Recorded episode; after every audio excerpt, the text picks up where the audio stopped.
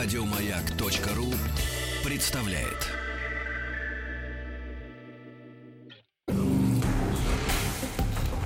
Объект 22. Эффект Стаховского. Это эффект Стаховского, объекты явления и процесса, получившие название в честь исторических или вымышленных персонажей. Евгений Стаховский, выпуск 43 «Лодка Халкита». Лодка Халкета – легкая надувная лодка, сконструированная британцем Питером Халкетом. То есть э, это, по сути, прототип всех современных надувных лодок. Халкет служил лейтенантом Королевского флота. Его отец Джон Халкет был управляющим Hudson Bay Company и долгое время жил в Канаде, что сказалось на увлечении Питера исследованиями Арктики. А все это середина 19 века. Как-то особое внимание Питера привлекло крушение каноэ Джона Франклина, офицера британского флота и исследователя Арктики. На протяжении трех лет Франклин разведывал северное побережье Канады, но эта экспедиция закончилась плачевно. Большая часть людей погибла от холода и голода, исследователям пришлось питаться подножным кормом, лишайниками и собственной обувью. Так что сам Франклин в итоге получил прозвище «человек, который съел свои ботинки». Ну, плюс историки говорят о как минимум одном убийстве и случаях каннибализма. Но для Халкита оказалась важная информация, что лодки в экспедиции были разрушены штормом при переправе через реку Коппермайн.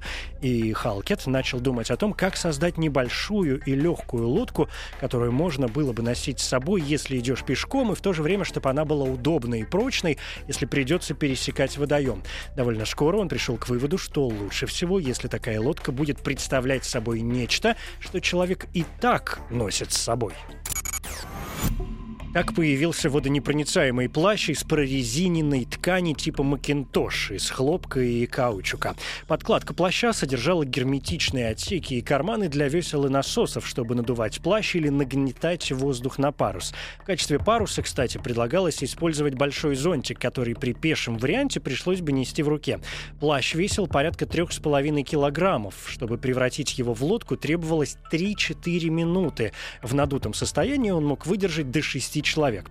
Первый тест изобретению Халкет устроил на Темзе в начале 1844 года, пройдя около 15 километров. Воодушевленный успехом, он повторил испытание, что называется, в боевых условиях в ноябре того же года в водах Бискайского залива. Но, правда, погода тогда была слишком спокойной, и ему пришлось снять зонтик, так что испытание было неполным.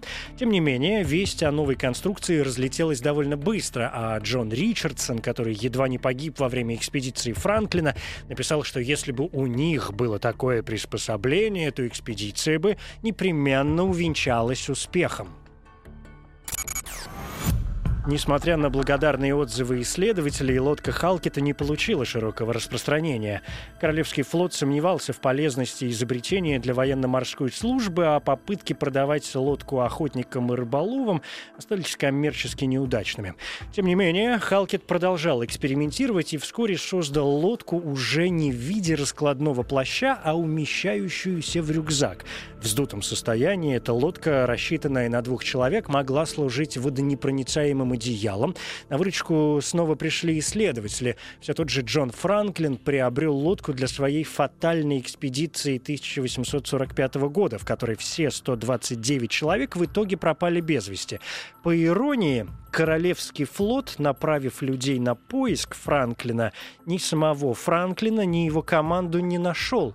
Зато была найдена лодка, которая хоть и задубела от холода, но в тепле быстро пришла в исходное состояние. Позже было еще несколько поисковых операций, и в каждой из них команда брала с собой лодки Халкета, все больше убеждаясь в их полезности.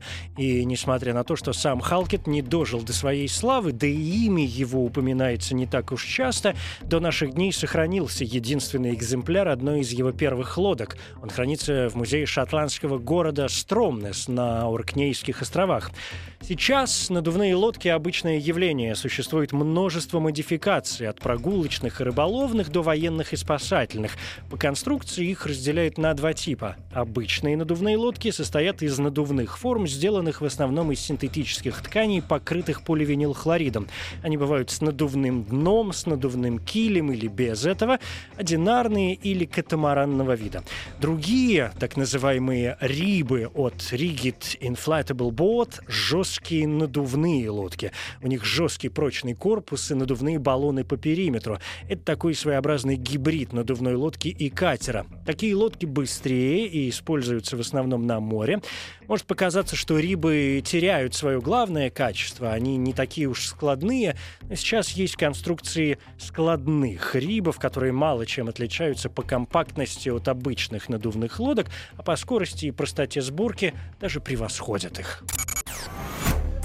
Это эффект Стаховского, эмоциональная реакция, чувство удовлетворения, испытываемое от получения новых знаний, практическая польза которых не очевидна. Эффект Стаховского. Еще больше подкастов на радиомаяк.ру.